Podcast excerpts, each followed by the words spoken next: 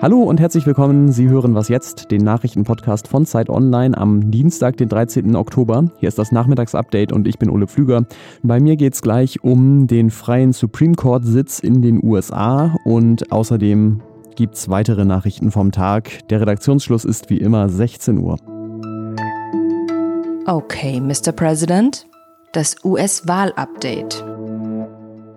Ja, und los geht's natürlich mit unserer Rubrik zur US-Wahl. Amy Coney Barrett ist gestern nämlich das erste Mal im US-Senat angehört worden, genauer gesagt im Justizausschuss, denn die Republikaner und Donald Trump wollen sie noch vor der Wahl zur Supreme Court-Richterin machen. Die Demokraten finden das undemokratisch und vor allem warnen sie aber auch davor, was das inhaltlich bedeuten könnte. The voters should be very clear about one thing. President Trump and his party and Judge Barrett will overturn the Affordable Care Act. And they won't stop there. Die Richterin Barrett wolle den Affordable Care Act abschaffen, also die Gesundheitsreform von Barack Obama. Das ist der Vorwurf von Kamala Harris, die ja die Vizepräsidentschaftskandidatin von Joe Biden ist. Und dass Barrett jetzt gestern in der Anhörung gesagt hat, sie sei unabhängig und nur dem Gesetz verpflichtet, das wird die Demokraten sicherlich kaum beruhigen. Deswegen spreche ich jetzt mal mit Klaus Brinkbäumer darüber, unserem US-Experten, wie sie irgendwie doch noch versuchen wollen, das zu verhindern. Ich grüße dich, Ole. Hallo. Warum ist denn Obamas Gesundheitsreform jetzt so ein wichtiges Thema in dieser Anhörung? Ja, es geht natürlich um Deutungshoheit so kurz vor der Wahl. Der Präsident äh, sagt, dass Covid-19 nicht so schlimm sei. Fürchtet euch nicht vor Covid-19, das sind ja die Worte Donald Trumps äh, drei Wochen vor der Wahl. Trump aber hat eine dermaßen exklusive Behandlung erhalten, ähm, Cutting Edge Medicine, wie das in den USA genannt wird, also mit experimentellen, sehr, sehr, sehr teuren Methoden und natürlich den allerbesten Ärzten. Die Republikaner wollten oder wollen das Obamacare genannte Gesetz abschaffen. Sie wollen es vor dem Supreme Court zerschießen. Und die Demokraten zielen darauf, das alles miteinander zu vermischen und zu sagen, sagen, Moment, Moment, liebe Wählerinnen und Wähler, passt auf, es geht um euer Gesundheitssystem und das ist ein anderes als das, was der Präsident genießen kann. Mal zum Ernennungsprozess. Äh, der Fahrplan ist da jetzt ja so, dass am 26. Oktober, glaube ich, im Senat letzten Endes über Barrett abgestimmt werden soll und die Demokraten suchen natürlich noch nach Wegen, das irgendwie aufzuhalten, auch wenn es kaum aufhaltbar erscheint. Wie sehen denn diese Wege aus, die Sie da beschreiten wollen?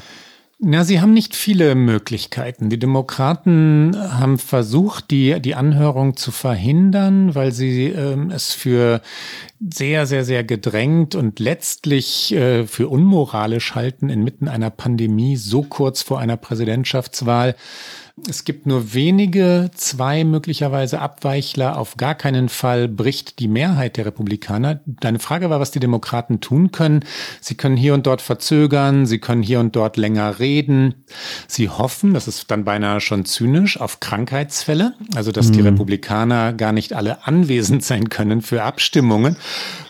Also das Horrorszenario der Demokraten ist, ein gerade neu zusammengefügter Supreme Court entscheidet, dass Donald Trump Präsident bleiben kann. Und das wollen sie verhindern. Ich glaube nicht, dass sie es vor der Wahl, dass sie es wirklich verhindern können. Ähm, da müssen schon einige Zufälle zusammenkommen. Wie gesagt, Krankheitsfälle. Ich glaube, es wird am 26. abgestimmt und dann wird ähm, die Dame die neue Richterin sein. Ja, so sieht es wohl im Moment aus. Im Moment läuft im Justizausschuss die zweite Runde der Befragung und am Donnerstag will der dann wohl sein Votum abgeben, Donnerstag früh. Vielen Dank, Klaus Brinkbäumer. Das war eine Freude, Ole. Bis dann. 40 Prozent weniger Treibhausgase bis 2020 und 80 bis 95 Prozent weniger bis 2050. Das sind aktuell die deutschen Klimaschutzziele und so will dieses Land seinen Beitrag dazu leisten, dass sich die Erdatmosphäre um nicht mehr als 1,5 Grad aufheizt, siehe Pariser Klimaschutzabkommen.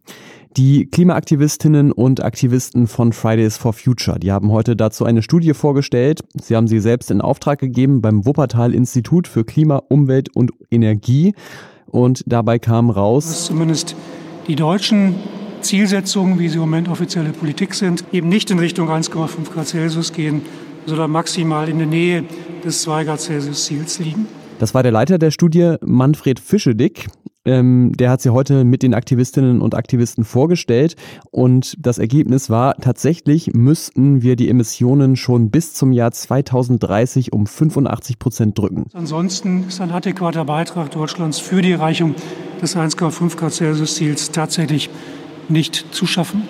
Das würde heißen, erneuerbare Energien viel schneller ausbauen und vor allem auch einen deutlich höheren CO2-Preis auf Kraftstoffe, unter anderem auch um den Autoverkehr deutlich einzudämmen. Die Welt steckt ja nicht nur mitten in einer Pandemie, sondern auch in einer schweren Wirtschaftskrise. Und klar, es ist nur ein schwacher Trost, aber heute hat der Internationale Währungsfonds verkündet, ganz so schlimm wie befürchtet ist es jetzt doch nicht geworden. Heute hat der IWF nämlich seine Prognose etwas nach oben korrigiert. Er rechnet nur noch damit, dass die Wirtschaft um 4,4 Prozent schrumpfen wird, statt um 5,2 Prozent. Es ist natürlich völlig klar, das hilft allen, die Jobs verloren haben oder auch Betrieben, die um ihre Existenz bangen, jetzt überhaupt nicht. Aber trotzdem macht es natürlich etwas Hoffnung, dass es manchmal auch besser laufen kann als befürchtet. Wirklich optimistisch ist die Prognose des IWF ohnehin trotzdem nicht. Er warnt davor, dass viele Länder noch länger wirtschaftliche Schäden davontragen werden und vor allem auch davor, dass alle Fortschritte, die seit den 90er Jahren in der Armutsbekämpfung gemacht wurden, von der Krise zerstört werden.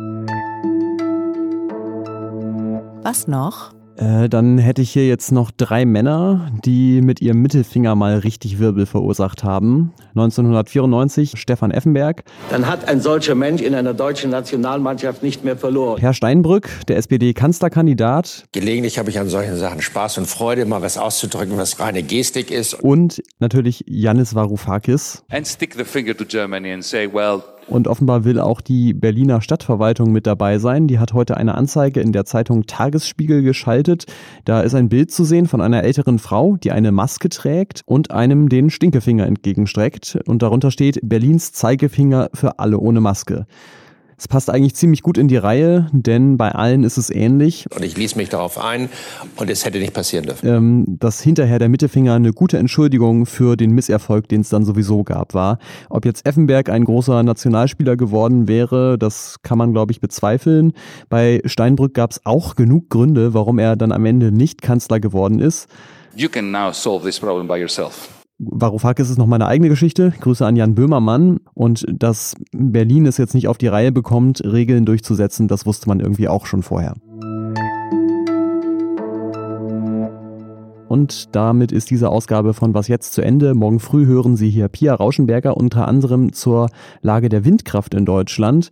Wir freuen uns natürlich, wenn Sie uns ein Bild von einem Ihrer Finger schicken, der sagt, wie Sie diese Sendung fanden, egal ob Daumen hoch, runter, Mitte oder Zeigefinger. Die Mailadresse dafür wasjetzt.zeit.de. Ich bin Ole Pflüger. Danke fürs Zuhören und bis zum nächsten Mal.